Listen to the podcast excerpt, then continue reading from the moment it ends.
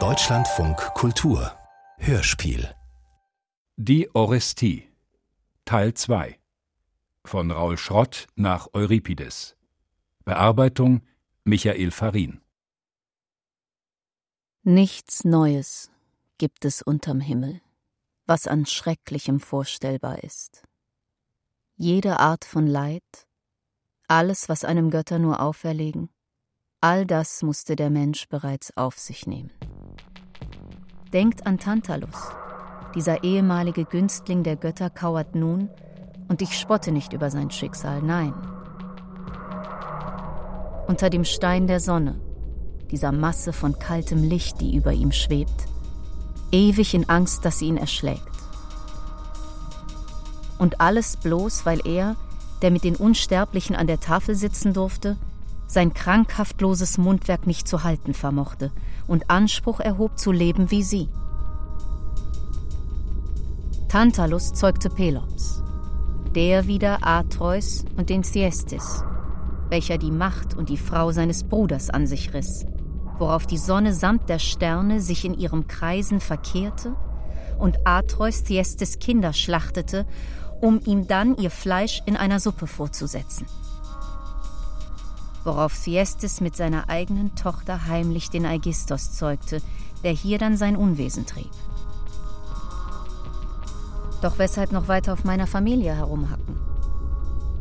Weil Atreus zwei Söhne hatte. Den glorreichen Agamemnon so Glorie das rechte Wort für das ist, was er errang, und den Menelaos, der jene heiratete, welche selbst die Götter verachten, Helena. Während Agamemnon ihre Schwester Clytemnestra heiratete, von der ganz Griechenland nur das Beste hielt.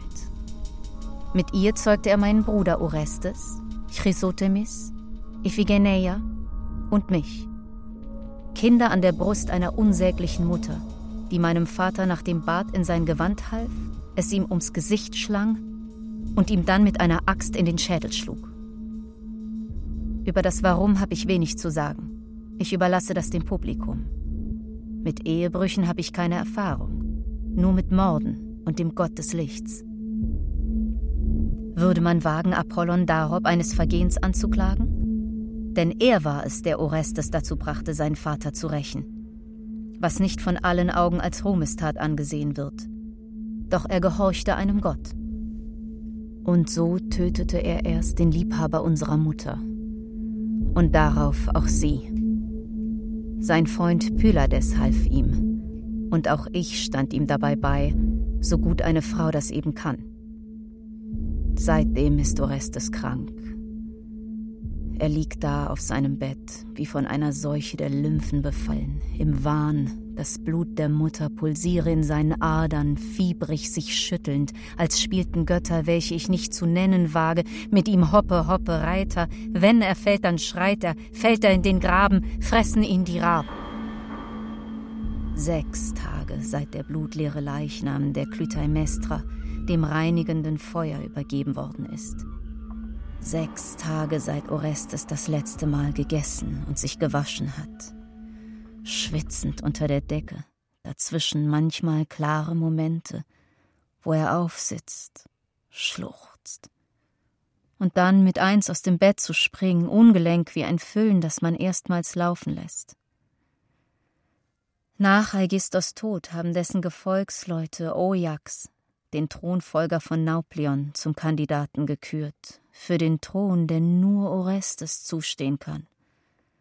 Und glauben damit einen klugen Schachzug gemacht zu haben, um nicht nur in Argos, sondern auch in Nauplion die Herrschaft an sich zu bringen. Rat und die Stadtversammlung von Argos haben beschlossen, dass keiner uns unter seinem Dach aufnehmen darf. Muttermörder, die wir sind.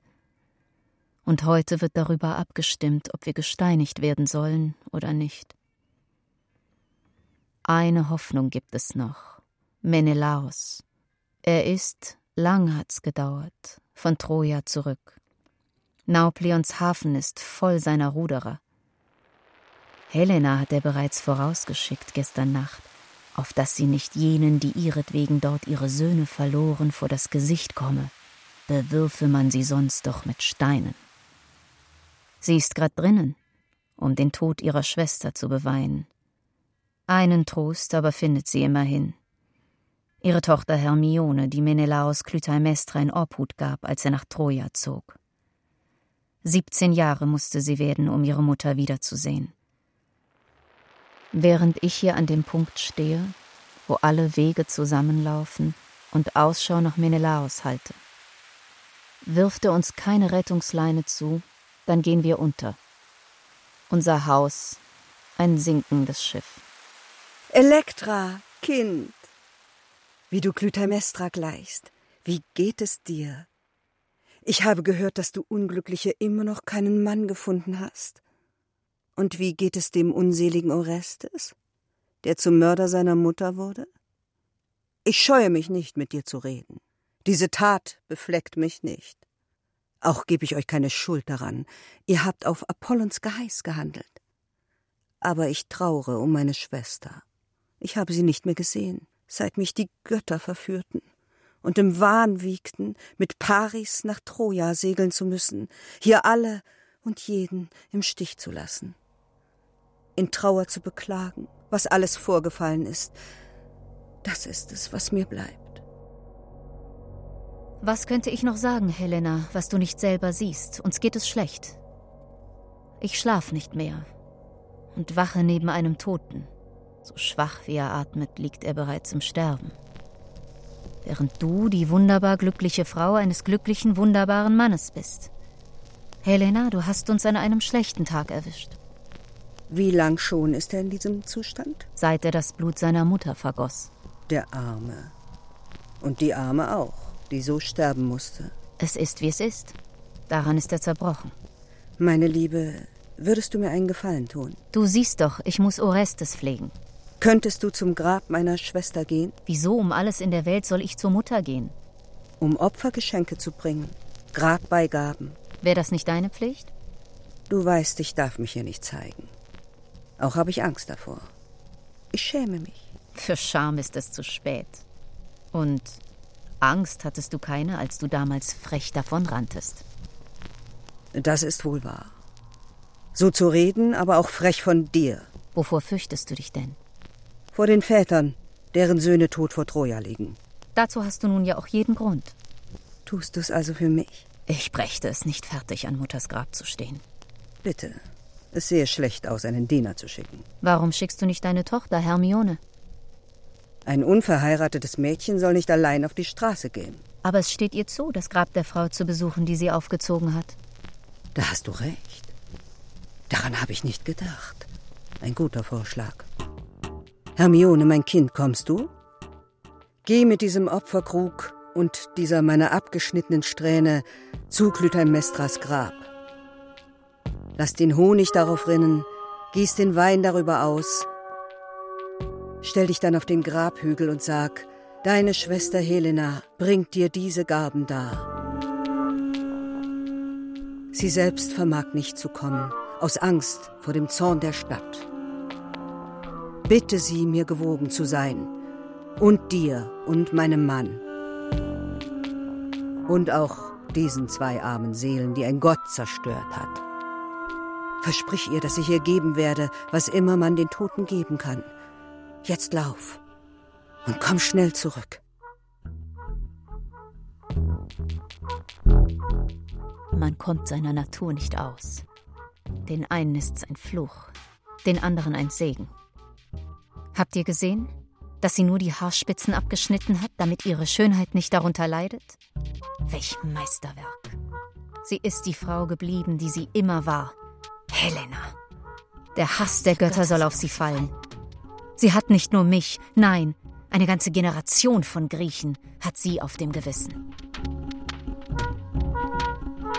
Ah, die Freundinnen, sie sind wieder da, die mit mir wehklagen und singen. Sie werden Orestes aufwecken, und dann muss ich erneut den Wahn meines Bruders ertragen. Liebe Frauen, bitte geht leise. Macht keinen Lärm. Ich weiß, ihr meint es gut. Doch wenn er jetzt aufwacht. Still, still, setzt die Verse nur leicht auf. Lasst eurer Stimme nicht freien Lauf. geht ums Bett herum und bleibt bitte stumm. Seid stumm. Sch, seid der Atem des Winds, eure Stimme die eines Kindes. Sanft, sanft wie der Wind im Ried, sei unser Lied. Oh, so schließt doch den Reigen, lang ist's her, dass er so schlafen kann. Wie geht es ihm denn? Er atmet noch mit heiserem Stöhnen. Um sich im Traum an den Tod zu gewöhnen. Weckt ihn nicht auf. Das Schicksal nimmt seinen Lauf. Falsch war der Gott, falsch die Tat. Die Mutter des Vaters wegen zu töten, unheilger Verrat. Und jetzt liegt er in Nöten. Weil ihr nicht aufhört mit eurem Flöten. Er schläft, als ob er nicht mehr aufwacht.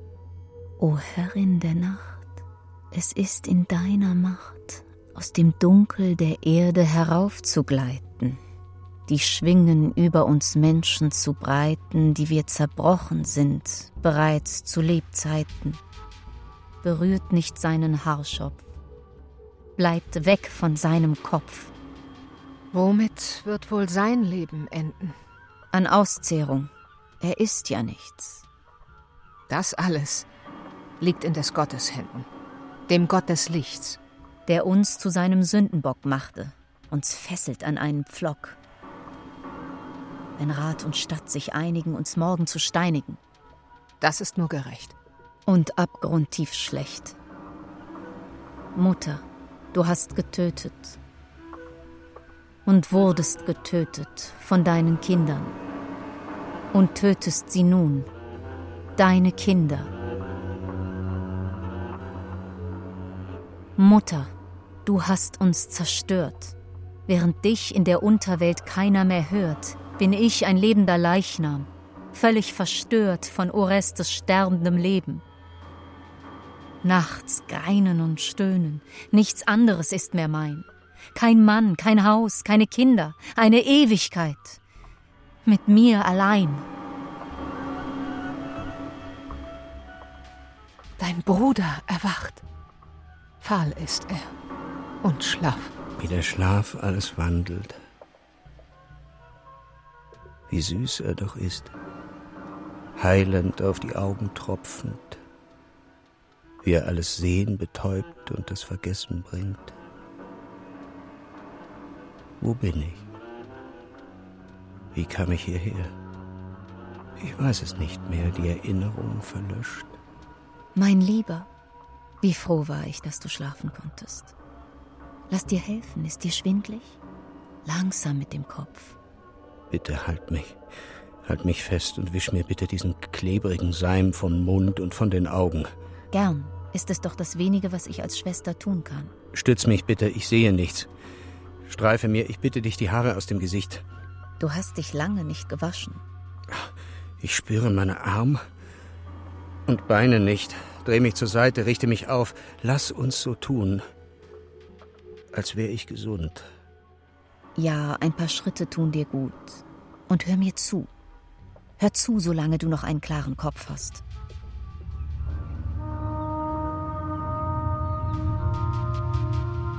Gibt es denn was Neues? Ich will's nur hören, wenn es gut ist. Für schlechte Nachrichten habe ich nicht den Magen. Menelaos ist gekommen. Der Bruder unseres Vaters. Sein Schiff hat gestern im Hafen von Nauplion angelegt. Wirklich? Dann gibt es noch Hoffnung. Unser Onkel hat unserem Vater so viel zu verdanken. Ist er wirklich da? Ja. Und er hat Helena aus Troja zurückgebracht. Es wäre besser, er wäre allein zurückgekommen. Mit dieser Frau zieht er nichts anderes als das Unheil im Schlepptau hinter sich her.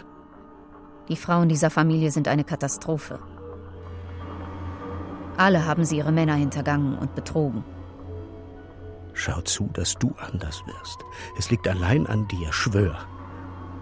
Nicht nur als Lippenbekenntnis. Ich will es hören. Was ist nur mit deinen Augen? Kommt der Wahn jetzt wieder?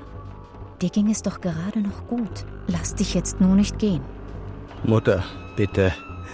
Schick mir nur nicht diese Augen, diese blutdurchschossenen Augen, sich windendes Haar, Gesichter voller Gewürm, um den Kopf züngelnde Schlangen. Lass sie nicht über mich kriechen, sie kommen, wie sie kommen. Sie zischen und zischeln. So beruhig dich doch, es ist nichts, leg dich nur wieder hin. Oh, Apollon, sie bringen mich um. Zu Tode hetzen werden mich diese hundeschnäuzigen, hartäugigen Furien. Ihre Kiefer geifern, um den Zorn der Toten zu rächen. Ich lass dich nicht allein, ich halte dich, still und fest. Fass mich nicht an, du Furie. Du Göttin der Unterwelt, sollst mich nicht an der Hüfte packen, mich nicht in die Tiefen des Tartaros werfen. Was kann ich nur tun? Wer kann ihm noch helfen, wo alle Mächte und auch die Götter gegen uns sind? Bring mir Apollons großen Bogen. Den Bogen, mit dem er einst die Rachedämonen vertrieb, den Bogen, den er mir geschenkt hat. Er wird sie daran hindern, dass sie über mich kommen. Ich werde euch alle mit Pfeilen durchbohren. Ich, ein Mensch. Ich werde euer göttliches Blut herausschießen lassen. Hört ihr? Ich werde euch die gefiederten Schäfte in die Flügel jagen.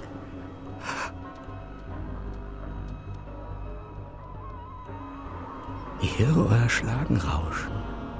Seid ihr immer noch da?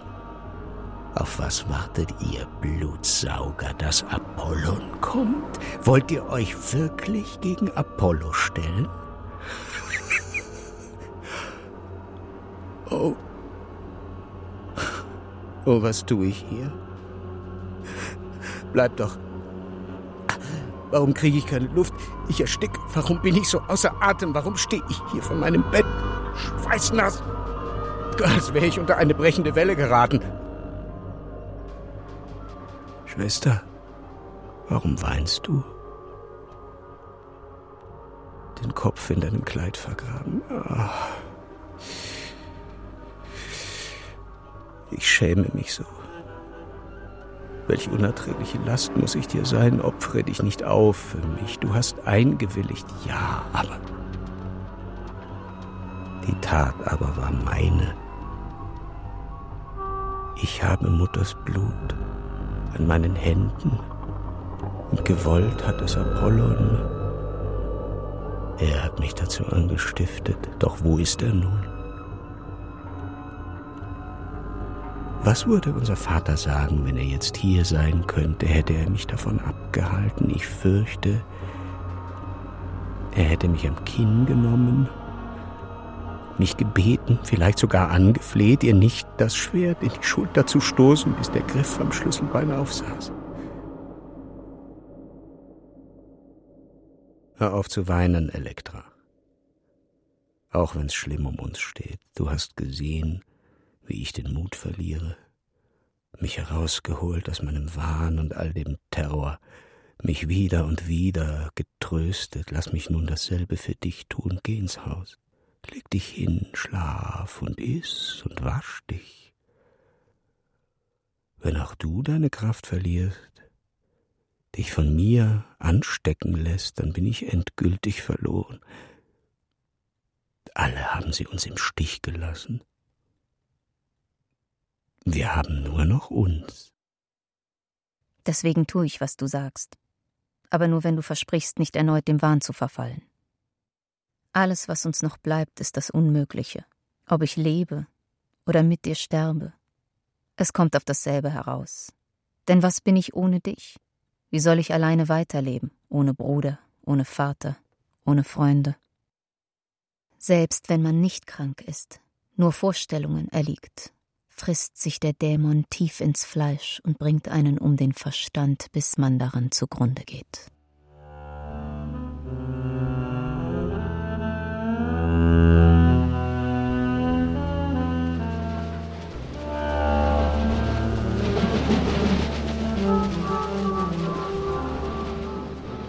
Ihr im Wind jagenden, flügelschlagenden, wild rasenden Dämonen im dunklen Wirbel von Geheul und Klagen. Ihr schwarz gefiederten Eumeniden, die ihr am Himmel kreist, um kreischend herabzustoßen. Rache heischend. Auf das Blut fließe für jedes Blutvergießen. Wir beten zu euch.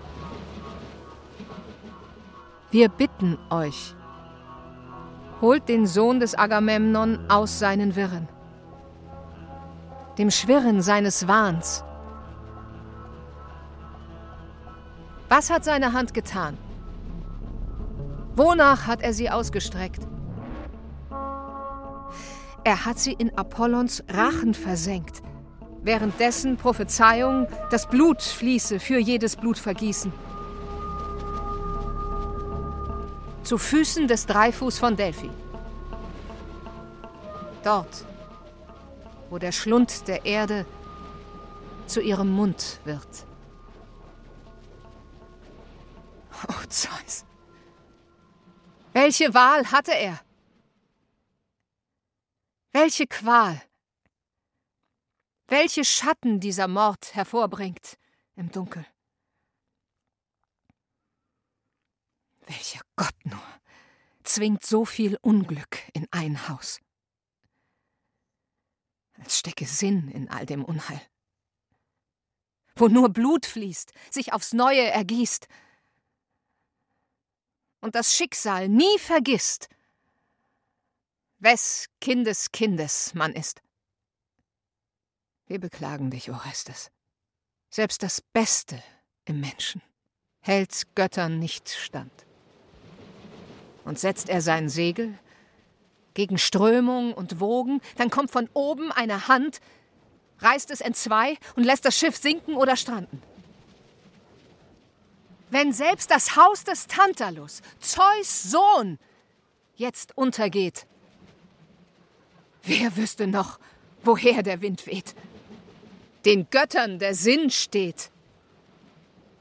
Und was fände dann vor ihnen noch Applaus?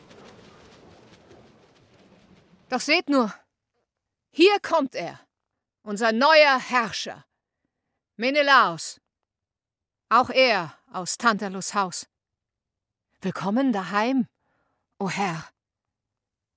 Wer tausend Schiffe gen Troja führte und heil zurückkehrt, dem muss man kein Glück wünschen. Ihm steht es zur Seite. Er hat erreicht, worum er die Götter bat, und Helena wieder erlangt.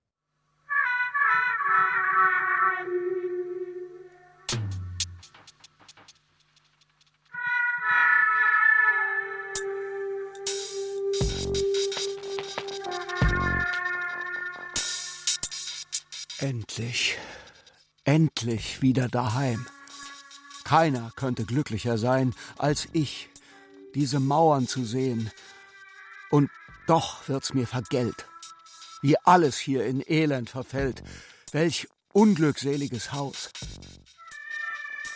Als wir vor Kap Malea in einer Flaute lagen, habe ich gehört, dass Agamemnon tot sei und seine Frau die Leiche wäscht und kaum in Nauplion angelegt, wo ich mich freue, zumindest Orestes, den Jungen meines Bruders und seine Mutter in die Arme schließen zu können, da spricht die ganze Stadt darüber, welch unheilvolles Ende es mit Clytemnestra nahm. Sagt, ihr Frauen, wo ist Agamemnons Junge? Was brachte ihn zu seiner Wahnsinnstat? Was trieb ihn nur dazu? Das letzte Mal, dass ich ihn sah, versteckte er sich hinter Clytemnestras Kleid. Hier, Onkel, bin ich. Alles, was du wissen willst, erzähle ich dir. All den Schrecken, lass mich jedoch erst deine Knie umschließen, dich anflehen. Oh, rette mich. Bitte kommst gerade noch zur rechten Zeit. Ihr Götter, wer ist das? Ein Wiedergänger von den Toten? Tod zu Lebzeiten, ja, das bin ich. Ein lebender Leichnam. Wie du aussiehst. Verwahrlost, verdreckt. Entstellt. Nicht mein Aussehen, nur was ich tat, entstellt mich. Deine Augen sind wie ausgebrannt. Dennoch, ich bin's, Orestes, schau mich nur an, den Mörder seiner Mutter, ein Mörder, wie Sie. Ich weiß davon. Je weniger man darüber redet, desto besser. Das Schicksal schweigt nicht, nie. Was ist bloß mit dir, Orestes? An meinem Gewissen bin ich erkrankt, kranke Dinge hab ich getan. Wie meinst du das? Sprich nicht in Rätseln. Ich komme um vor Angst, vor Seelenpein, vor Schmerz. Ja, ich Dagegen gibt es Mittel. habe Anfälle, Anfälle von Mutterwahn, der Mutterblut. Womit begann er, dieser Wahn? Sag, vor wie vielen Tagen? Als ich ihr das Grab geschaufelt, am Scheiterhaufen ihre Knochen eingesammelt habe. Half dir jemand? Oder hast du all das nur geträumt? Pylades war dabei. Er half mir dabei, meine Mutter umzubringen. Welch schreckliche Visionen. Halluzinationen. Drei Frauen, gefiedert und schwarz, Töchter der Nacht. Sie zu nennen macht's nur schlimmer. Schlimmer ist, welche Macht sie haben. Schweig. Sie waren es, die dich zu diesem Mord getrieben? Nein. Apollon war's. Erst hat er in mir prophezeit und dann befohlen. Wir sind nun einmal die Sklaven der Götter. Warum aber kümmert er sich jetzt nicht um dich? Der Wille der Götter ist unergründlich. Wie lange ist's denn her, seit deine Mutter starb? Sechs Tage. Die Glut des Scheiterhaufens ist noch warm. Im Gegensatz zu ihm, so scheint's, haben die blutrünstigen Rachegeister keine Zeit verloren. Doch sag, Orestes, wie steht die Stadt zu dem, was du getan? Ein Aussätziger bin ich. Es will dich aber keiner aus der Stadt jagen, oder? Doch, Aigistos Leute. Sie rechnen sich Chancen auf den Thron aus? Sie geben in der Stadt jetzt jedenfalls den Ton an. Und das Volk? Will es dich noch als Thronfolger sehen? Wie wohl, wenn sie uns allen das Leben zu nehmen gedenken. Weißt du Konkretes? Man will heute Gericht über uns abhalten. Ob du ins Exil gehen sollst? Oder gar über Leben und Tod? Den Tod. Durch Steinigung. Warum bist du dann nicht längst schon über die Grenze geflüchtet? Weil wir in der Falle sitzen. Bewaffnete Wachen überall, man will uns tot sehen, so einfach ist das. Dann steckst du wirklich in der Klemme. Nur du kannst mich retten.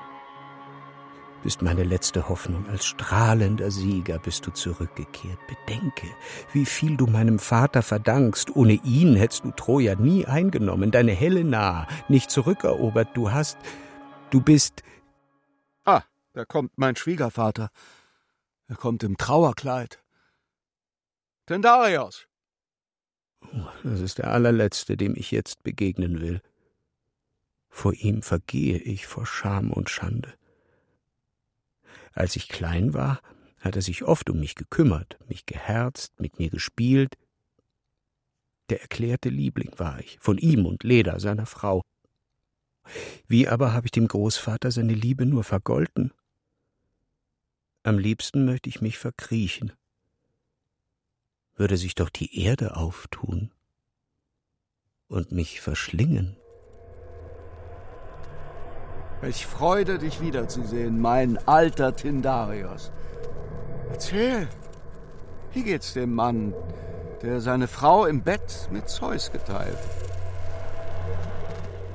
Bist alt geworden, Menelaos. Doch sag, wie geht's dem Mann, der seine Frau im Bett mit einem Trojaner teilte? Am Grab meiner Tochter habe ich gehört, ihr seid zurück. Wie lang denn schon? Oh nein. Was macht der da? Was hat er hier zu suchen? Diese muttermordende Schlange? Wie seine verschlagenen Augen glitzern. Mir graust vor ihm. Gibst du dich etwa mit ihm ab? Redest du gar mit diesem Monster? Wie sollte ich nicht? Er ist der Sohn meines geliebten Bruders. Bei all dem Blut an seinen Händen?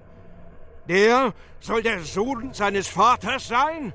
Seines Vaters Blut in sich haben? Nein! Der ist aus der Art geschlagen. Er ist und bleibt Agamemnons Junge. So wie ich seinem Vater verpflichtet bin und bleibe. Er ist und bleibt Blut von meinem Blut. Deine Zeit so weit im Osten, scheint's, hat dich zum Barbaren gemacht. Zu seiner Familie zu halten, ist griechischer Brauch. Ja. Und sich an die Gesetze zu halten. Was nicht heißt, dass man sich ihnen sklavisch unterwirft. Neumonische Ansichten wie diese kannst du gern für dich behalten. Du bist reizbar geworden, Tindarios, im Alter. Warst einmal klüger. Klugheit? Was braucht's hier, Klugheit, wo Recht und Unrecht auf der Hand liegen und keiner dümmer hätte handeln können als der da, den weder Recht noch griechische Gesetze kümmern. Ja, Clytemnestra hätte dafür, dass sie Agamemnons Schädel mit der Axt gespalten hat, eine Tat, die ich nicht entschuldigen will, von Orestes gerecht bestraft gehört. Jedoch, wie es bei uns Sitte ist und religiöser Brauch, mit Verbannung und Exil. Das steht bei uns auf Mord. Das wäre angemessen und richtig gewesen. So nur hätte er sich als kühler Kopf erwiesen, der die Gesetze achtet. Als moralische Instanz stünde er jetzt da, als Mann von Vernunft und Anstand. Stattdessen gab er sich dem gleichen Dämon hin wie seine Mutter. Er hatte das Recht, sie zu verdammen, sie töten aber. Menelaus, Stell dir doch einmal vor, Orestes würde eines schönen Tages von der Frau, die sein Bett mit ihm teilt, umgebracht.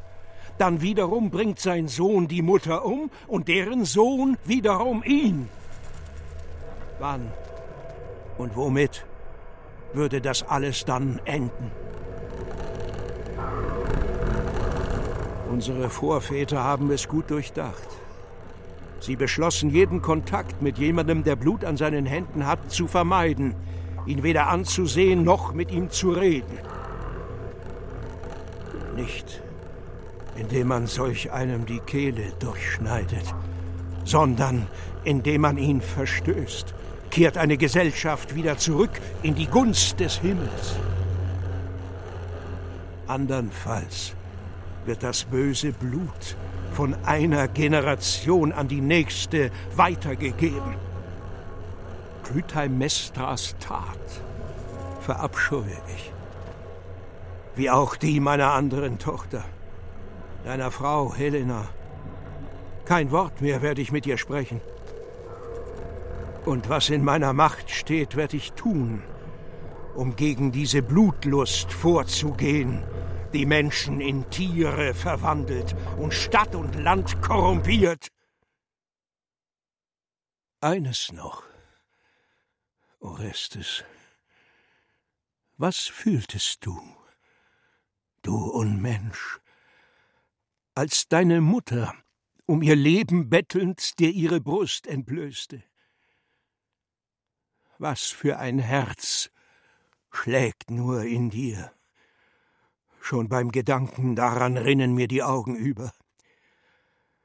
Dass die Götter dich hassen, dich die Strafe dafür zahlen lassen, was du ihr angetan, und dich in den Wahnsinn treiben, mehr muss ich gar nicht sehen. Ein Verbrechen hast du begangen. Deine Anfälle sind Beweis genug. Dass du dich gegen die Götter stellst, Menelaos, wenn du dem da hilfst, sollte dir also klar sein. Deshalb lass die Bewohner unserer Stadt ihn zu Tode steinigen.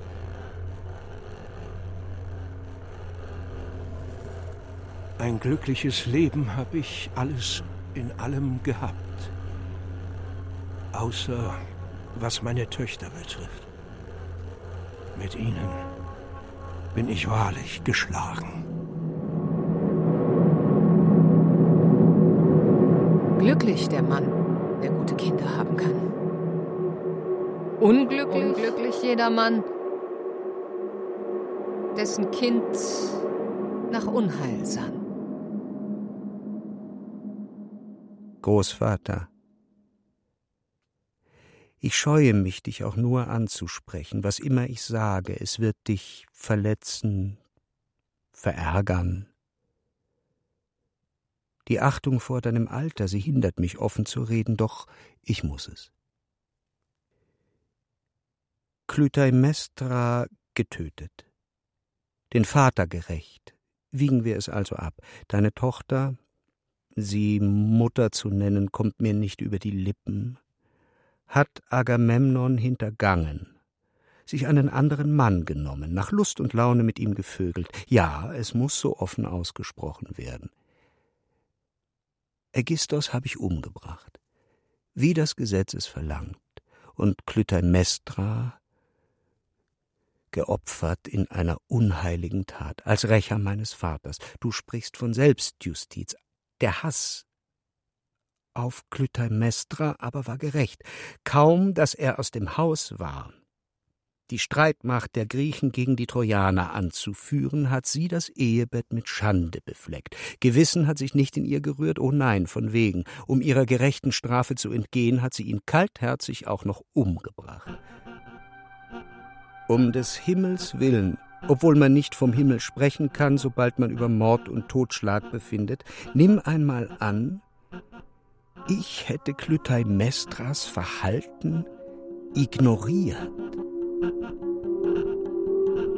Dann käme zu den Rachegöttinnen auch Agamemnons Geist über mich, um gemeinsam mit ihnen ihren kalten Tanz zu veranstalten. Oder meint ihr etwa, sie hören nur auf Clytemnestra? Und was Schuld betrifft, die trifft euch ganz allein, indem ihr ein solches Weibsbild als Tochter gezeugt habt. Musste Telemach seine Mutter umbringen? Hat Penelope ihren Odysseus nach seiner Rückkehr abgeschlachtet? Nein, sie ist nicht vom einen Bett ins andere gezogen. Frauen stellen sich den Männern immer in den Weg. Beginnt es ihnen zu dämmern, sind sie längst auf dem falschen Weg. Vor allem aber berufe ich mich auf den Gott Apollon, der seinen Sitz in Delphi hat, am Nabel der Erde, um da den Menschen Wahrheiten zu verkünden, an die wir uns alle zu halten haben. Ihm gehorchend habe ich Clytemnestra umgebracht, wie der Gott es befahl. Ihn musst du des Verbrechens zeihen, ihn außerhalb jeden Gesetzes stellen, verurteilen und steinigen. Er trägt die Schuld, nicht ich. Hätte ich ihm, dem Gott, keinen Glauben schenken sollen? Nein, keiner soll behaupten, dass meine Tat unheilig war. Ich tat, was ich tun musste, zu meinem eigenen Unglück, denn ich bin es, der mit einem solchen Gott geschlagen ist. Du Ketzer! Wie bist du doch ohne jede Scham und Moral? Als ich zum Grab meiner Tochter ging, da wusste ich noch nicht, dass ich Clytemnestra mit dir eine weitere Grabbeigabe zu machen habe. Doch jetzt gehe ich zur Stadtversammlung und bringe selbst die letzten Zauderer dazu, sich auf dich und deine Schwester zu stürzen. Ja, sie verdient die Steinigung sogar noch mehr als du. Sie hat dich ja gegen deine Mutter aufgehetzt, mit all ihren Einflüsterungen Öl ins Feuer gegossen, bis das ganze Herrscherhaus in Flammen stand. Und was dich betrifft, Menelaos, lass dir gesagt sein, falls dir an meiner Gunst und mir als deinem Schwiegervater etwas liegt, stelle dich ja nicht gegen ihre Steinigung. Ergreif nicht die Partei eines Gottlosen. Ich warne dich. Und jetzt, Diener, führt mich schnell weg von diesem Haus. Menelaus, was drehst du dich unablässig im Kreis? Manchmal ist Schweigen besser als Reden. Manchmal aber auch Reden besser als Schweigen. Und manchmal eine lange Rede besser als ein kurzer Sinn. Für dich ein Unrecht zu begehen, war Agamemnon einst bereit. Der ganzen Stadt Troja nämlich, die für Helenas Ehebruch nun wirklich nichts konnte, den Krieg zu erklären und dafür überall im Land die griechischen Söhne zu den Waffen zu rufen. Er stand für dich ein. Deshalb musst du nun für mich einstehen.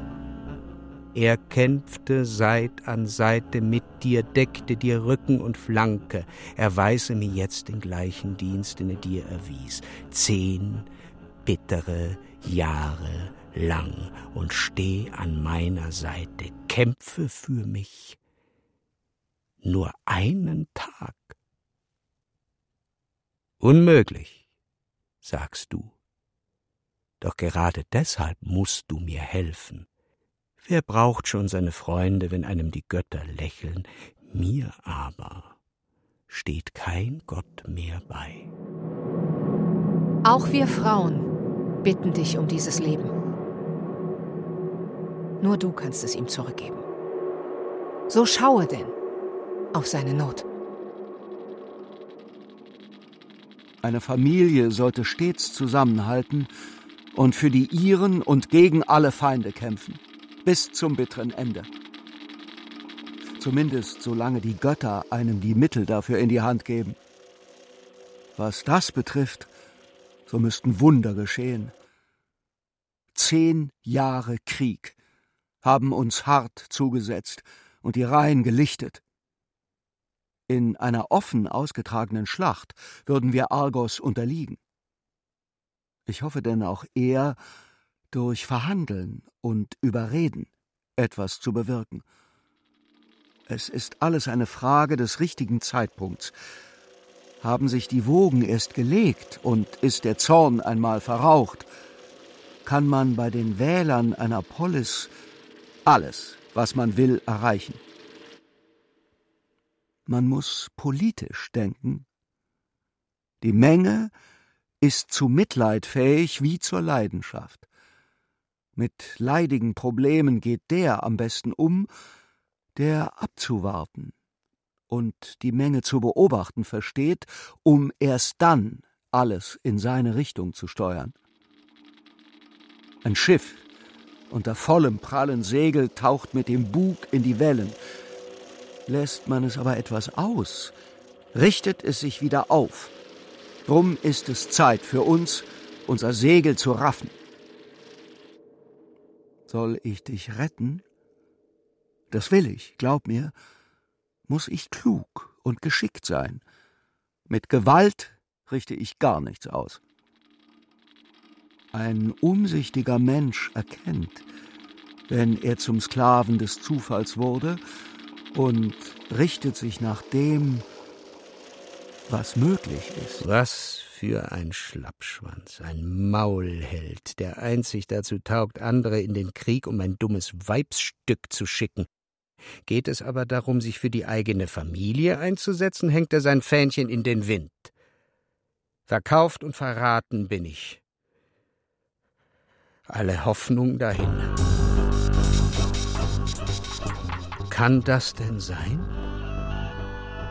Pylades. Da kommt tatsächlich mein bester Freund gelaufen. Jemand, der durch dick und dünn für einen geht, ein weitaus schönerer Anblick als dieser Windbeutel Menelaos. Ich lief so schnell ich konnte. Ganz Argos ist in Aufruhr. Man redet davon, euch steinigen zu wollen. Und das noch heute. Sieht schlecht aus. Fiebrig. Und verhetzt. Wir sind mit einem Wort verloren. Dann bin ich's auch. Freunde teilen alles. Menelaos allerdings lässt uns im Stich. Kein Wunder. Denk an die Frau. Wie soll ihr Mann was taugen? Wie recht du hast. Es ist so gut, als wäre er nicht gekommen. Und seine verhurte Ehefrau? Hat er sie auf seinem Schiff zurückgebracht? Weniger er sie als sie ihn. Sie hat das Ruder in der Hand. Und wo ist sie nun? Die Frau, die halb Griechenland auf dem Gewissen hat? Einquartiert in meinem Haus, wenn ich es überhaupt so nennen kann. Und was hast du zu ihm gesagt? Dass er uns beistehen möge und retten vor dem sicheren Tod. Um Himmels willen! Er hat sich rausgeredet, wie das schlechte Freunde eben tun. Er wagt es, sich zu weigern, dir in Agamemnons Namen beizustehen. Bei Gott, er ist kein Kämpfer. Sein Speer taugt nur bei Frauen. Was machst du da noch hier? Nimm deine Schwester und flieh. Wir sind hier eingeschlossen.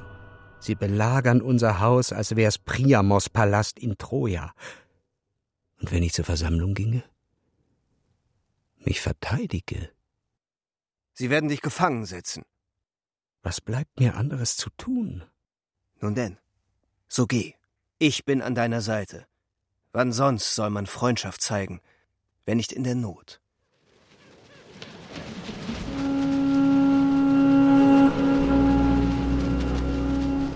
Der schier unerschöpfliche Wohlstand, das Ansehen sind zerflossen. Zu viel Blut wurde vergossen. Unter der grellen Sonne schmolz der eisige Stolz dahin, der Nachkommen des Tantalus. Seit zwischen Atreus und dessen Bruder der Streit ums goldene Lamm entbrannte, der eine die Frau des anderen sein eigen nannte, gab's hier nur tragische Feste. Zerstückelte Kinder als Bratenreste, einen grotesken Handel von Blut, Händel aus Eifersucht und Wut, die immer aufs Neue die Familien spalten, bis diese nichts mehr in Händen halten. Ihr Gutes ist nicht gut. Grausamkeit nennen sie Edelmut und scheuen sich nicht, das Schwert, schwarz überronnen, in die gleißende Sonne zu halten, als wollten sie auch die noch spalten. Ein gerechtes Verbrechen ist der Vorwand, sich zu rächen. Das Böse ist ihre Tugend. In diesem Wahn steht selbst ihre Jugend. Schrie nicht Clytemnestra auf, mein Kind, lass dem Blutfluss keinen Lauf. Rette nicht die Ehre deines Vaters, womit du dich verdammst. Dennoch tat er's. Du, der du im Blute schwammst. Was ist elender auf dieser Erde? Was eine tragischere Gebärde, als vor der Leiche seiner Mutter zu stehen, ihr Blut von seiner Hand tropfen zu sehen. Seitdem rinnt es ihm aus den Augen. Die Rachegöttinnen saugen an seinem Kopf, an seinem Herzen, dass er sich krümmt vor Schmerzen. Wo ist Orestes, Frauen? Wo ist mein Bruder? Er ging seinen Fall der Stadtversammlung vorzutragen. Oh nein, warum denn bloß? Wer hat ihn dazu überredet? Pylades. Und da kommt einer, der uns erzählen kann, wie es deinem Bruder dort erging. Unglückliche. Agamemnons arme Tochter. Elektra. Meine Herrin. Schlimme Nachricht habe ich für dich. So sind wir verloren. Argos hat gerade die Lose geworfen. Die Stadt hat entschieden, dein Bruder und du, armes Kind, dass ihr sterben müsst. Noch heute. Ich ahnte es bereits. Doch, erzähl mir vom Prozess. Wer, was hat das Todesurteil herbeigeführt? Werden sie mich steinigen? Sterbe ich durch das Schwert? Lieber stürze ich mich selbst hinein. Und was ist mit Orestes? Eure Familie war stets gut zu mir. Ich mochte euren Vater. Und auch wenn ich nur ein armer Bauer bin, bin ich doch ehrenhaft und halt zu meinen Freunden. Als ich die Menge auf den Hügel strömen sah, wo man seit je Gericht hält, fragte ich flugs den nächstbesten, was ist los? Wozu der Volksauflauf? Und er, er zeigte mit dem Finger, bist du blind? Siehst du Orestes nicht da drüben? Ich wünschte, der Anblick wäre mir erspart geblieben.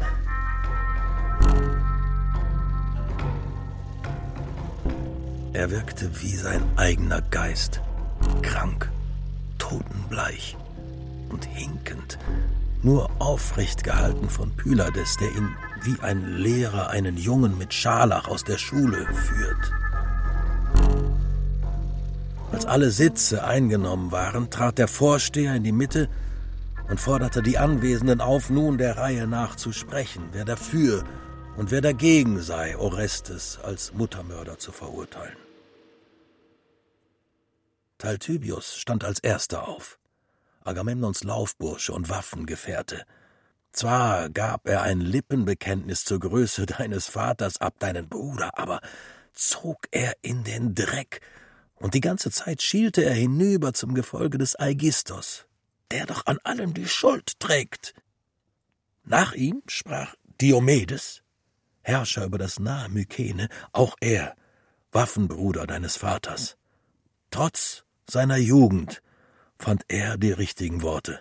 Er war dagegen, euch und euren Bruder hinzurichten, und forderte die Stadt auf, euch beide mit Verbannung zu bestrafen. Da ging ein Murmeln durch die Menge. Die einen meinten, er sehe die Sache richtig und habe überzeugt. Andere schüttelten den Kopf. Danach machte sich einer wichtig, der keine Tür vorm Maul hat, ein Sprücheklopfer, wie wir sagen. Er hetzte gegen dich und Orestes. Tyndarius hatte ihm die Argumente dafür in den Mund gelegt. Dann stand endlich einer auf und hielt dagegen. Keiner der Laffen, die auf dem Marktplatz herumflanieren. Nicht so ein feiner Pinkel, sondern ein Mann. Von echtem Schrot und Korn. Aufrecht und gerade, wie ich ein Bauer, der durch seine Arbeit alle hier ringsum ernährt. Er meinte, dass die Stadt Orestes, dem Sohn des Agamemnon, einen Goldkranz auf den Kopf setzen sollte, weil er sich traute, den Vater zu rächen, die anständigen Leute zumindest nickten und riefen Hört, hört. Nun blickten alle auf Menelaos, doch von ihm war kein Wort zu hören. Da endlich trat Orestes in die Mitte und sagte Männer, verurteilt ihr mich jetzt, dann heißt ihr Gattenmord gut und erreicht das Gegenteil dessen, worum es euch geht. Meine Mutter musste sterben, weil sie Recht und Gesetz verletzt hat. Bringt ihr mich deswegen hier und jetzt um, wo bleibt dann der Anstand, auf den ihr pocht? Ihr verspottet damit das Gesetz.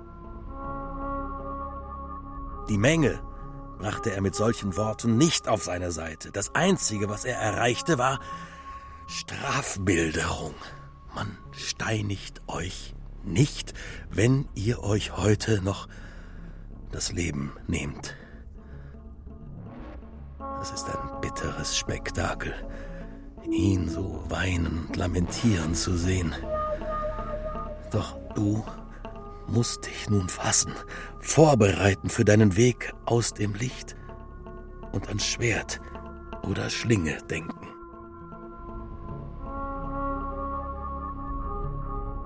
Dein hoher Rang, dein Geburtshaus halfen dir im Leben nichts. Selbst Apollon, der orakelnde Gott von Delphi, hat nur eines bewirkt, den Untergang eures Hauses.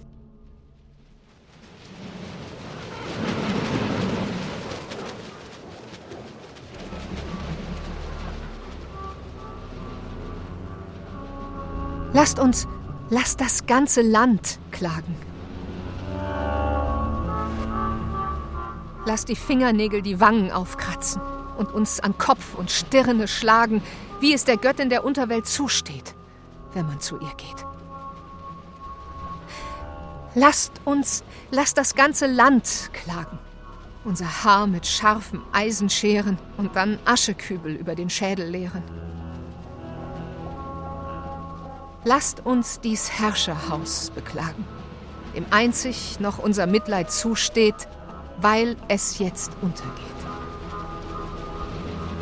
Am Gipfel des Glücks gleicht der Mensch einem Gott. Der aber duldet keinen neben sich und übergießt uns mit Spott. Die Zeit der Heroen ist endgültig vorbei. Den Rest besorgen Niedertracht und Heuchelei. Lasst uns den Menschen beklagen. Er hat nur Schmerz zu ertragen. Ständig werden wir hin und her gerissen, leben stets im ewig Ungewissen. Ach, könnt ich doch Tantalus mein Leid klagen aus der schwarzen Tiefe meiner Seele. All die Untaten, die über mir zusammenschlagen, dass ich mich sterbend mit ihm vermähle. Er zeugte ein Haus von Rach und Eifersucht, Generationen in Qual und Pein, verstrickt in Un- und Inzucht. Niemand ist gut, nur der Tod macht frei. Unheil ist das Einzige, das bei uns sein Heim sucht, mir in die Augen starrt. Die Vergangenheit blutet in die Gegenwart. Wir sind auf immer verflucht. Psst, still. Jetzt bloß kein Wehklagen. Find dich einfach damit ab. Wie könnte ich still sein? Werden wir doch nie mehr die Sonne sehen, nie mehr in ihrem göttlichen Licht stehen. Weder du noch ich. Hör endlich auf. Das Leben zu lieben mag erbärmlich sein. Ich will, dass du mich umbringst, Bruder. Keiner aus der Stadt hier soll es tun. Und mich, Agamemnons Tochter, mit gemeinen Händen entehren. Ich hab schon das Blut meiner Mutter an den Händen. Es tut mir leid. Such dir deinen eigenen Tod. Gut. Aber lass mich dich jetzt wenigstens in den Arm nehmen. Wenn dir ein solch leeres Vergnügen Freude macht. Wir sind ein Herz und eine Seele. Und auch im Tode werden wir eins sein.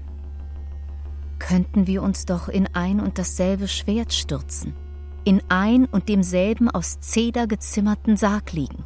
Das wäre schön, ja. Aber wie du siehst, es ist keiner mehr von unserer Familie übrig, der uns zusammen bestatten lassen könnte. Ist Menelaos wirklich nicht für dich eingetreten?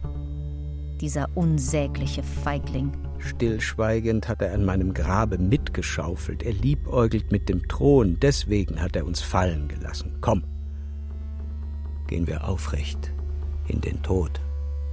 Und du, Pylades, wach über unseren Tod. Sei unser Totengräber und bestatte uns in einem Grab, neben dem des Agamemnon. Glaubst du etwa, dass ich nach deinem Tod noch weiterleben kann? Weiterleben will?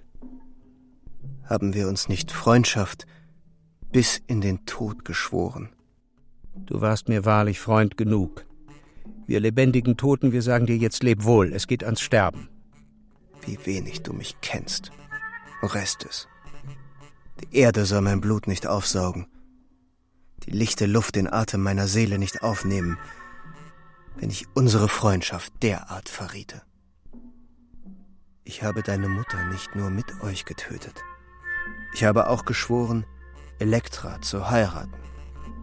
Und wir werden, keine Frage, nun im Tode unsere Häuser vereinen. Und Mann und Frau. Und noch eins. Mit unserer Tat forderten wir gemeinsam das Schicksal heraus. Jetzt, da wir beide sterben werden, sollten wir vorher zumindest noch das schändliche Verhalten des Menelaos rächen. Wenn ich das noch erleben könnte. Auch ich will Rache. Also, lass uns Helena umbringen. Das trifft ihn am härtesten. Abgemacht. Gerade bringt sie im ganzen Palast Menelaos Siegel an, besonders in der Schatzkammer, auf allen Truhen, als gehörte bereits alles ihr. Sie wird bald Hades gehören. Sich dann bei ihm einrichten. Doch wie gehen wir vor? Sie hat viele Diener um sich. Trojaner etwa? Solche, die sich um ihre Parfums, Cremes und Spiegel kümmern. Sie hat jetzt wohl auch noch den Import von orientalischen Luxusartikeln übernommen. Wie geht's dann weiter? Wir jammern und weinen ihr was vor. Dann kommt sie zu uns, um uns zu trösten. Innerlich wird sie vor Schadenfreude jubilieren. Genau wie wir. Ach, Orestes, begreifst du auch die ganze Schönheit dieses Plans? Brächten wir irgendeine rechtschaffene Frau so um, dann wäre das eine unehrenhafte Tat, für die man uns ganz gewiss gesteinigt hätte. So jedoch liefern wir sie ans Schwert. Für das, was sie verbrochen hat. Ihretwegen ist halb Griechenland vor Troja gefallen. Väter wie Söhne. Und jetzt von Waisen und Witwen bevölkert. Alle. Ja, alle wollen die Hure tot sehen. Man wird unseretwegen Hurra schreien, ein Halleluja anstimmen, Freudenfeuer für die Götter anzünden, um unsere Häupter zu segnen, weil wir sie mit Blut dafür bezahlen lassen. Wird dich keiner mehr Muttermörder schimpfen. Du wirst in die Geschichte eingehen als der Mann, der das ganze Land von einer Massenmörderin erlöst hat. Als Helden werden wir gelten. Verdammt will ich sein, wenn ich ihr nicht das Schwert in den Leib bohre. Sollte sie uns aber wieder erwarten davonkommen, zünden wir eben den Palast an und gehen gemeinsam in den Flammen unter. So oder so haben wir einen Abgang in Glanz und Glorie. Helena hat sich den Hass aller zugezogen. Hat sie doch alle belogen und betrogen. Keine Frau ist ihr mehr gewogen.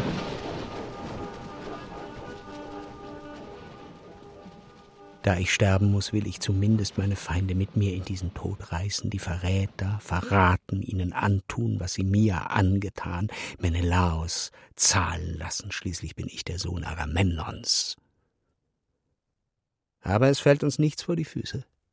Stets werden einem nur Steine in den Weg gelegt, den Göttern ausgeliefert, wie wir sind. Das ist mein Gebet an Sie. Man kann zumindest träumen und die Sehnsucht in Worte kleiden, auch wenn wir vor den Göttern nackt sind. Hoffnungslos ist es zu hoffen, aber süß und hebt das Herz, selbst wenn die Götter darüber lachen. Bruder, ich glaube, ich weiß einen Weg. Helenas Tochter, Hermione. Du kennst sie ja gut.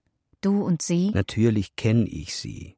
Unsere Mutter hat sie ja aufgezogen. Nun, sie ist doch zu Clytemnestras Grab gegangen. Ja, und? Sie bringt ihr Opfer da. Was hat das mit uns zu tun? Wenn sie zurückkommt, nehmt ihr sie gefangen. Als Geisel. Wie soll uns dreien das helfen? Ist Helena erst einmal tot, wird Menelaos sich an dir, an mir, uns allen rächen wollen. Dann drohst du ihm, Hermione umzubringen. Halt nur dein Schwert an ihre Kehle. Er, der grad noch seine Frau in ihrem Blute liegen sah, der wird nicht auch noch seine Tochter verlieren wollen. Erpresse dir sein Wort, dass er uns rettet. Dann lass das Mädchen gehen. Sicher wird er herumbrüllen, bald aber schon klein beigeben. Zu nichts ist dieser Weichling manns genug. Das ist die Vorsehung, die ich im Sinne habe. Elektra, ja, du denkst wie ein Mann. Und das im schönsten Körper, den man sich denken kann. Wie würdest du das Leben verdienen? Das ist die Frau, Pylades, die du verloren hast, oder mit der du glücklicher das Bett teilen würdest, wenn ihr überleben könntet. Ich wollte, es wäre wahr. Man wird uns Hochzeitslieder singen. Alles, was du gesagt hast, klingt gut, aber nur, wenn es uns gelingt, diesen Frischling abzufangen. Wann aber wird Hermione in unserem Palast zurückkehren? Sie kommt sicher bald. Gut, Elektra, dann stell dich jetzt vor dem Palasteingang und empfange sie da. O Vater, Agamemnon, du da unten in der Halle der ewigen Nacht, dein Sohn Orestes ruft dich und bittet dich, ihm beizustehen. O Vater, wenn du uns hörst, da unten in der Erde. Wir deine Kinder, wir rufen dich hör auch mein Gebet. O Agamemnon, erlöse deine Kinder.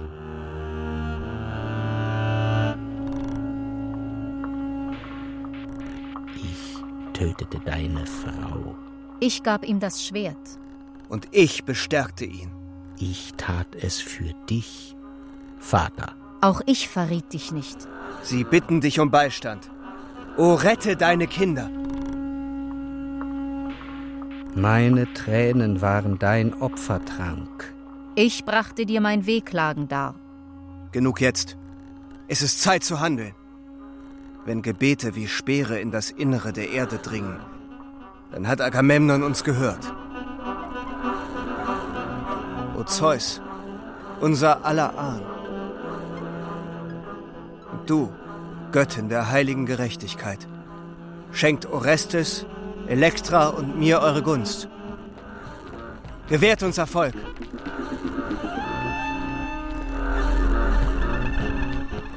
Wir drei stellen uns eurem Gericht, eurem Urteil allein. Sprecht uns frei oder verurteilt uns drei. Zum Leben oder zum Tod. Ihr Frauen, Erste der Stadt und Freundinnen mir.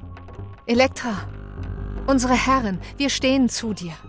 Verteilt euch, Frauen. Die einen nach Hermione zu schauen, die anderen direkt vorm Palast. Wir sind mit dir im Bund. Sag uns zuvor aber noch den Grund. Mein Bruder ist aus auf Helenas Blut. Drum seid für mich auf der Hut. Vielleicht wird doch noch alles gut. Wir wachen am Weg, der da endet, wo die Sonne die Speere des Lichts aussendet. Und wir am Weg, der da beginnt, wo die Sonne blutig in den Abend rinnt. Lasst euch nicht ergreifen, nur die Blicke hin und her schweifen, von hier nach dort, dies aber bitte immer fort. Wir bewachen diesen Ort. Schaut nach rechts, nach links und hinter euch. Versteckt euch aber im Gesträuch. Achtung, da kommt jemand. Ein Bauer. Was schleicht er um die Palastmauer? Er wird Orestes und Pylades sehen und uns verraten gehen. Wir sind verloren. Habt keine Angst. Der geht nur sein Feld mähen. Und wie steht's bei euch? Hier ist alles klar. Auch von unserer Seite droht keine Gefahr. Ich horch besser an der Tür. Da läuft was schief. Ich spür's. Oh, ihr da drin, was lasst ihr euch so viel Zeit? Seid ihr nicht fertig mit dem Weib? Die hören euch nicht und ich, ich kann nichts machen, außer den Palast bewachen. Hat ihnen Helenas Schönheit den Schneid abgekauft? Stehen sie nur da? Hände am Schwertknauf? Wenn sie nicht zügig weiter tun, steht hier bald die Stadt in Waffen und ein Volkstribun, sie zur Steinigung zu schaffen. Noch ist es nicht da, das Hinrichtungspublikum. Schaut euch nur weiter nach allen Seiten um. Verrat! Mord! Argos! Argos! Habt ihr das auch vernommen? Der Stimme nach war's Helena. O Göttervater Zeus, mach ihre Arme stark für eine gerechte Tat. Menelaus, ich sterbe. Schlachtet sie ab, sie ab haut sie in Stücke, schlitzt sie auf und rächt ihre Tücke. Schneidet ihr mit beiden Schwerten den Kopf ab, den Vielbegehrten, und schändet ihren Leib. Der Lust an diesem Weib wurden zu Troja Abertausende geopfert. Für die Schönheit der Helena wurden unsere Männer zerhauen, von Bronze und Eisen. Verwitwet nun sind wir Frauen und unsere Kinder Waisen. Still! Still! Da kommt jemand zum Haus. Das ist Hermione. Sie läuft mitten in dieses Morden hinein. Hört auf mit eurem Schreien. Sie geht in die Falle. Welch schöner Fang. Lasst eure geröteten Gesichter jetzt bloß nichts verraten. Auch ich werde meine Augen zu Boden schlagen, als wüsste ich nicht, was im Palast grad vor sich geht. Kommst du zurück von Clytemnestras Grab, liebe Hermione? Hast du den Göttern der Unterwelt ihren Trank dargebracht? Hey, Waffenbrüder, da kommt unser Opfer. Ergreift sie. Sei still, Hermione. Du bist nur da, um uns zu retten. Haltet ruhig das Schwert an ihre Kehle. Menelaos soll sehen, dass es uns ernst ist.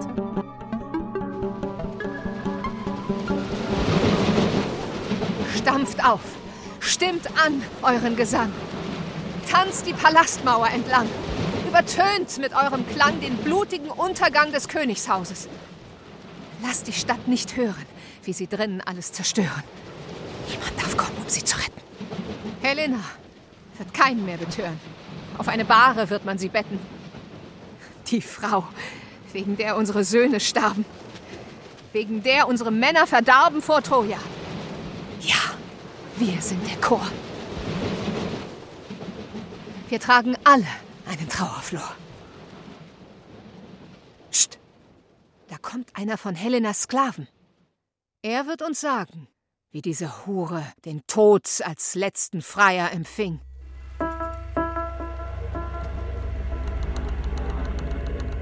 Den Armen des Todes bin ich entronnen, in bloßen Pantoffeln argischen Schwertern entkommen.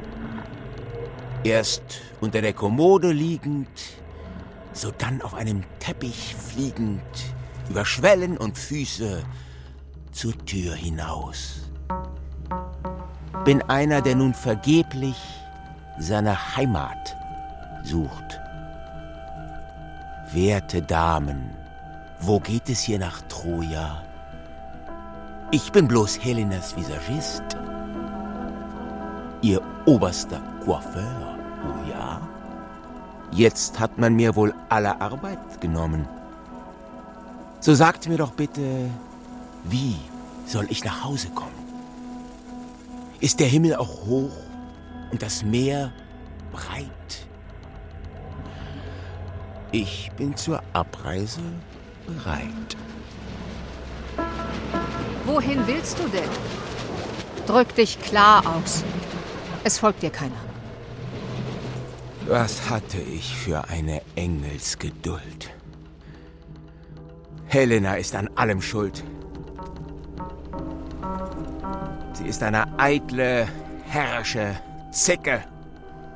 Wollte dauernd, dass man sie für die Schönste halte. Hundert verschiedene Cremes für jede Falte.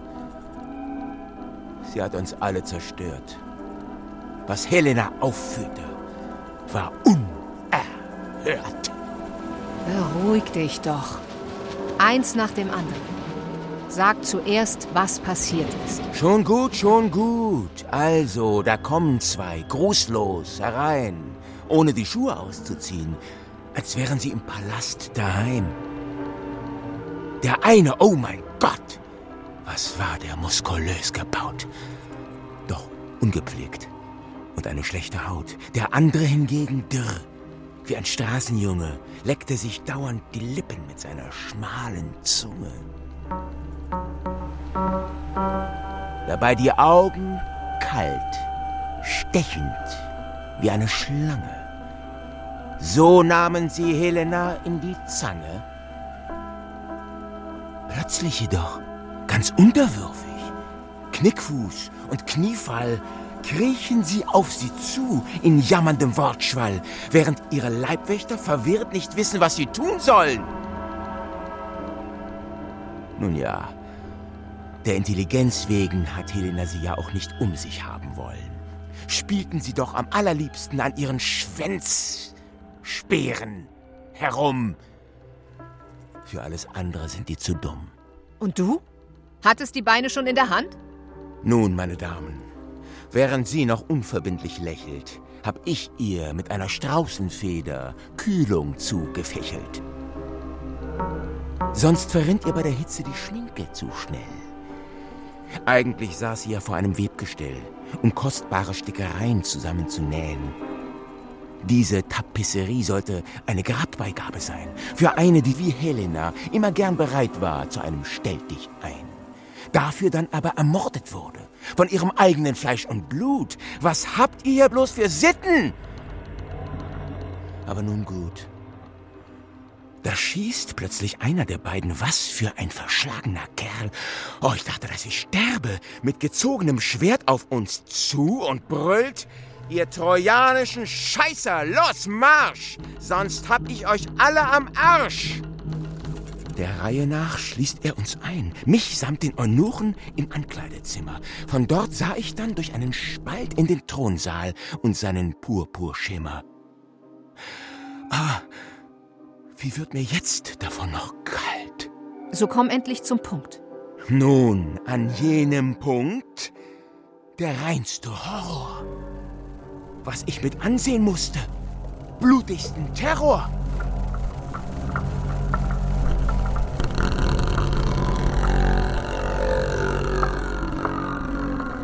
Helena saß, still und gerade wie nur eine Königin das kann. Ihr eigener Neffe hielt ihr das Schwert an den Hals. Ich sah das eisige Glitzern seines Metalls. Da stürmt der andere herein und schaut sich um. Sie sind Mutterseelen allein, brüllen, stirb, Frau! Stirb für deinen Mann, diesen gewissenlosen Tyrann! Was aber tut Helena, als die beiden sich über sie bücken? Nichts. Sie hat ihnen nur hart in die Augen geschaut und die Arme über der Brust verschränkt. Da reißt der andere sie an den Haaren, nimmt sein Schwert, setzt es an und senkt. Ach, ich, ich will euch die Beschreibung lieber ersparen. Hat denn keiner der Leibwächter etwas zu unternehmen versucht? Wir hörten ihr brüllen und schreien. Einige konnten sich mit Brechstangen befreien und so kamen wir aus den Kammern gelaufen, wild durcheinander in einem Haufen, hinein in den Thronsaal, die Verbrecher zu erwürgen. Sie aber rannten mit Schwert und Helm gegen uns an, Berserker, blutrünstig, wie ein Bataillon von tausend Mann, versuchten uns die Klinge in den Leib zu bohren. Der Wahrheit die Ehre. Da haben wir den Trojanischen Krieg das zweite Mal verloren. Auf dem Schlachtfeld niedergestreckt oder bettelnd ums Leben. In dem Augenblick, wo wir uns dem Schicksal ergeben, steht mit eins Hermione im Raum. Erschreckender geht das alles kaum. Beide stürzen zu ihr, sie zu fangen und Hand an sie zu langen, sie zu ihrer Mutter zu schleifen, doch als sie sich umdrehen, ich kann's selbst nicht begreifen, ist Helena verschwunden, hat sich in Luft aufgelöst. Da ist Zauberei im Spiel oder irgendein Gott. Jedenfalls ist das alles für mich ein undurchschaubares Komplott. Und was danach geschah, ist nicht zu sagen. Außer, dass ich mich in der Hitze der Schlacht vorsichtshalber dann doch lieber in Sicherheit gebracht. Alles wird irrer. Immer irrer. Wann findet diese Wirrnis nur endlich ein Ende? Schaut, wie alles in Agonie verfällt. Das Haus des Tantalus. Es stürzt in den Abgrund. All seine Söhne und Töchter verschlungen vom selben Schlund. Der Rache Rachen.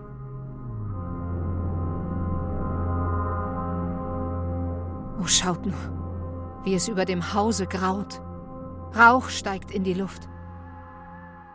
Er ist der Götter Opferduft. Das Ende liegt stets in der Götterhänden. Sie drehen es so, wie sie es wenden.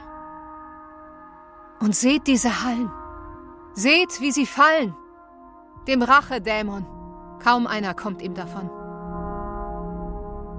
Der Stein der Sonne, der über Tantalus schwebt, ist's nun, der seine Kinder erschlägt.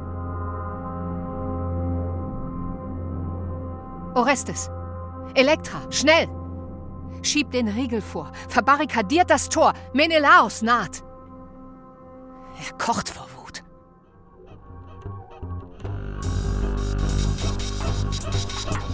Öffnet das Tor. Macht auf, sofort. Ihr Unmenschen. Ihr Monster. Es heißt, ihr hättet meine Frau gefangen, getötet, gar? Los, macht schnell, getreue Gefährten. Brecht endlich das Tor auf. Vielleicht können wir meine Tochter vor diesen Mördern noch retten. Du da. Geh weg vom Tor. Ja, du da, Menelaos. Zurück mit dir. Oder ich schmeiß dir Steinquader auf den Kopf, du eingebildeter Pantoffelheld, du. Da ist Hermione. Sie hat ein Schwert an ihrem Hals. Und Fackeln überall, die brennen. Was soll das alles? Was wollt ihr nur? Nichts anderes als Hermione, deine Tochter, töten. Helena, hast du schon umgebracht? Ich wünschte, ich hätte es. Stattdessen aber haben sie die Götter sich geschnappt. Du tötest sie und leugnest es? Du bist ja irrer, als ich dachte. Keineswegs, und ich bereue es. Von ganzem Herzen. Was bereust du?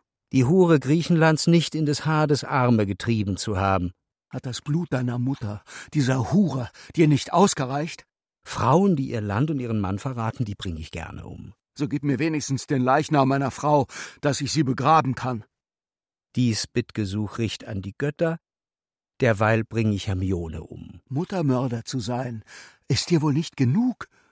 Ich räche meinen Vater. Denkst du wirklich, mit solch billiger Ausrede kommst du davon? Da müssten dir schon Flügel wachsen.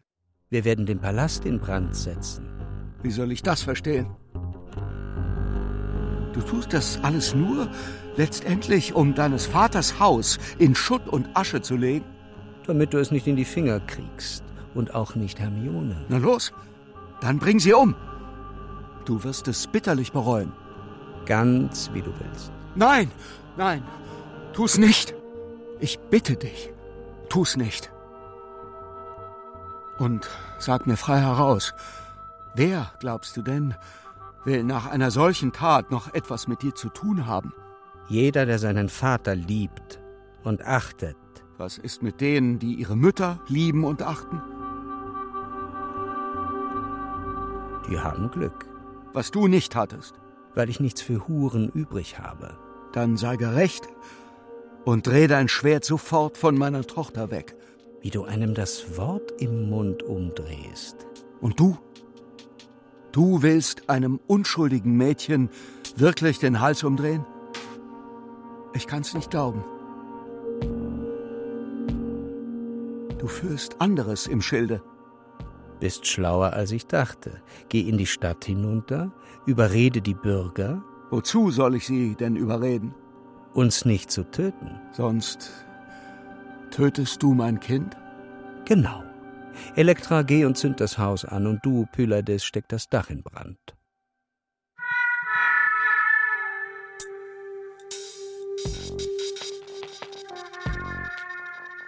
Orestes, schieb deine Klinge in die Scheide und lass das Mädchen laufen. Wahrlich, genug ist's jetzt mit eurem elenden Zwist. Ich bin es. Apollon, der Sohn der Leto, der hier spricht. Was ich zu sagen habe, ist.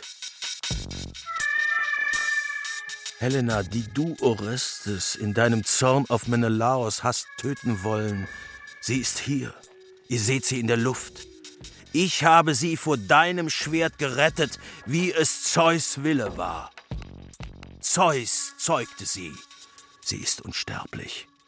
Wird neben Kastor und Polydeukes nun am Himmel sitzen, um Seemännern den Weg nach Haus zu zeigen.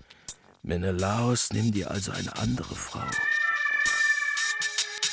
Ihre Schönheit war es, die den Göttern dazu diente, Griechen und Trojaner gegeneinander aufzubringen, auf dass all die Toten dieses Krieges die Erde erleichtern von dem Gewimmel allzu vieler Menschen, die sie erdrückten.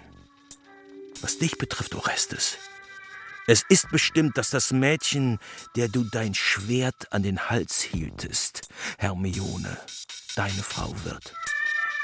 Deine Schwester Elektra ist Pylades versprochen, und das Leben, das ihn erwartet, wird ein glückliches werden.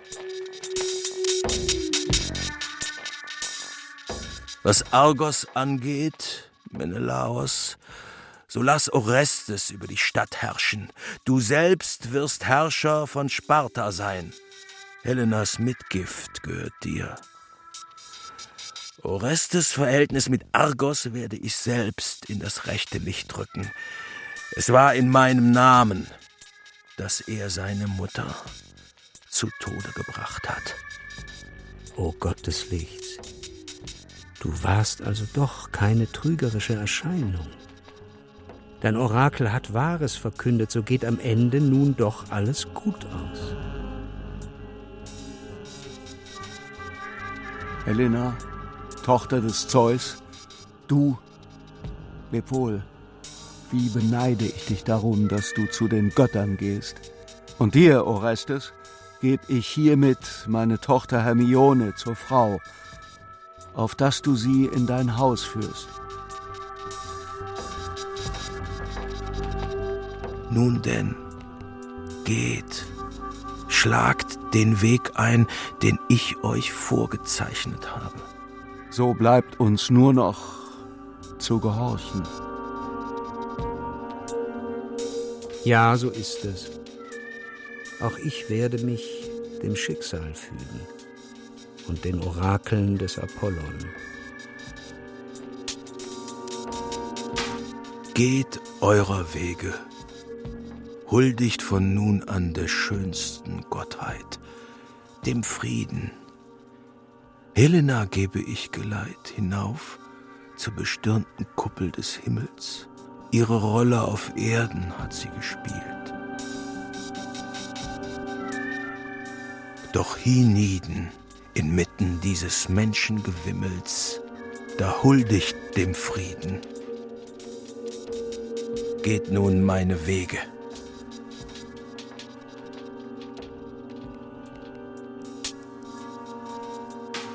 Die Orestie Teil 2 von Raul Schrott nach Euripides. Es spielten Elektra Melika Forotan, Orestes Michael Rotschopf, Helena Corinna Harfurch, Pylades Patrick Güldenberg, Tindarios Friedhelm Tock, Menelaos Ulrich Mattes, Sklave Tonio Arango, Bauer Hansa Cipionka, Apollon Bernhard Schütz, Chor Alexandra Marisa Wilke, Komposition Franz Hautzinger, Ton und Technik Alexander Brennecke und Susanne Bayer, Regieassistenz Johanna Tirntal, Bearbeitung und Regie Michael Farin. Dramaturgie Christine Grimm. Produktion Deutschlandfunk Kultur 2021